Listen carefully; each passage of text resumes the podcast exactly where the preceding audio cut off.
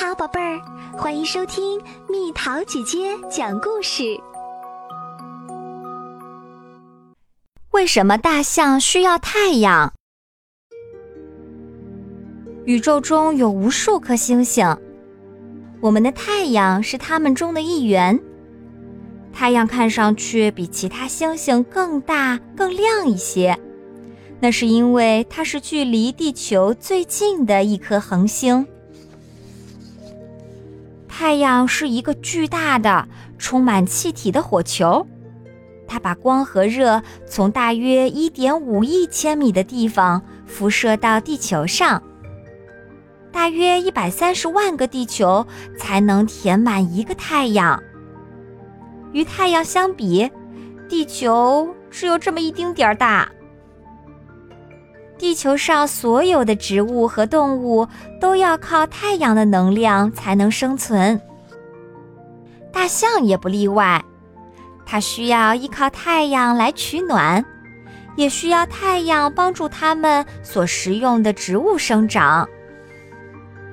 大象以植物为食，没有太阳，植物根本无法生长。雄性的非洲象是最大的陆地动物，它的重量和一辆大卡车的重量差不多。卡车需要燃料，而大象需要食物。有些大象每天需要吃大约一百八十千克的食物。植物同样也需要养分，只不过因为有了太阳，它们可以自己制造所需的养分。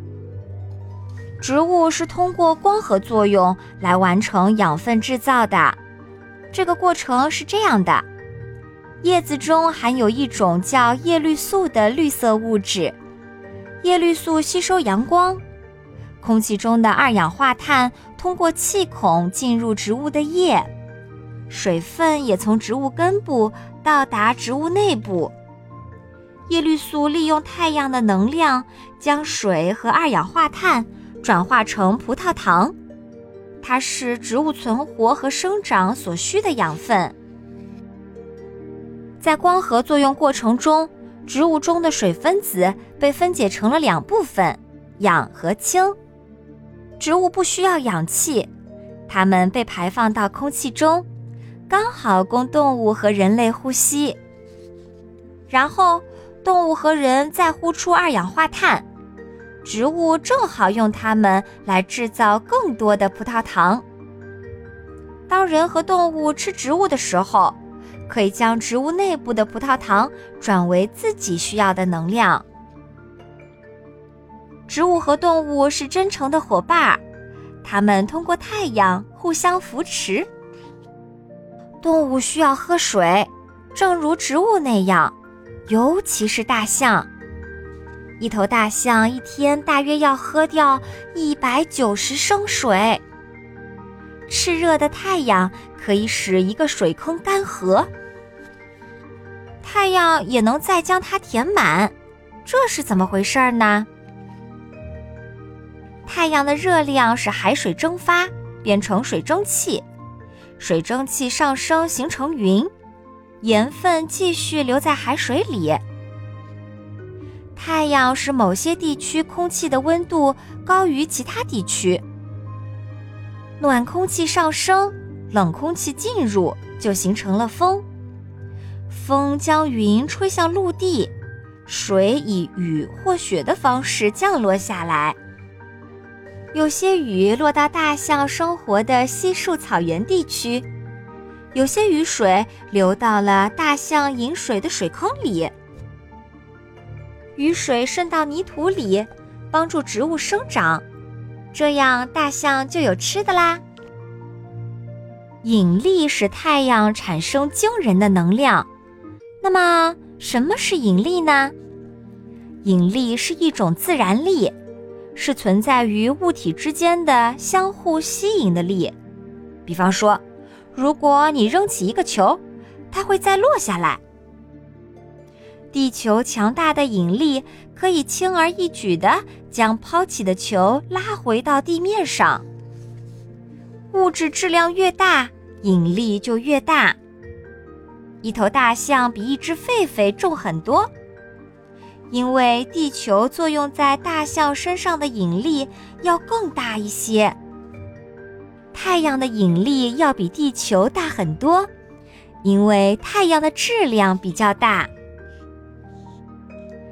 太阳强大的引力将围绕在它周围的八颗行星，牢牢地锁定在它们各自的轨道上，保证它们不会脱离轨道，飞到阴冷黑暗的宇宙空间里去。长久以来，人们发现了许多利用太阳的方法。黑色的水箱吸收了太阳的热量，箱中的水被加热了。近些年来，人们发现太阳光可用来发电。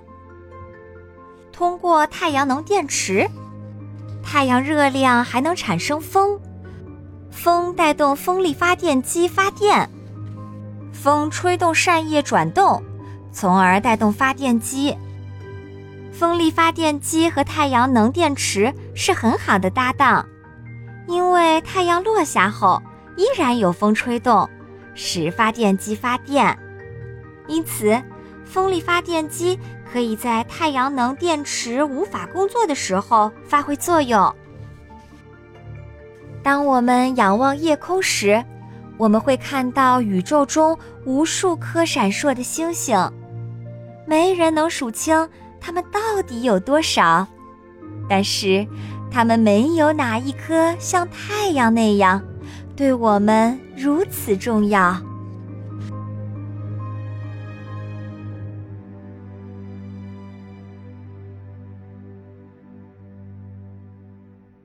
又到了今天的猜谜时间喽，准备好了吗？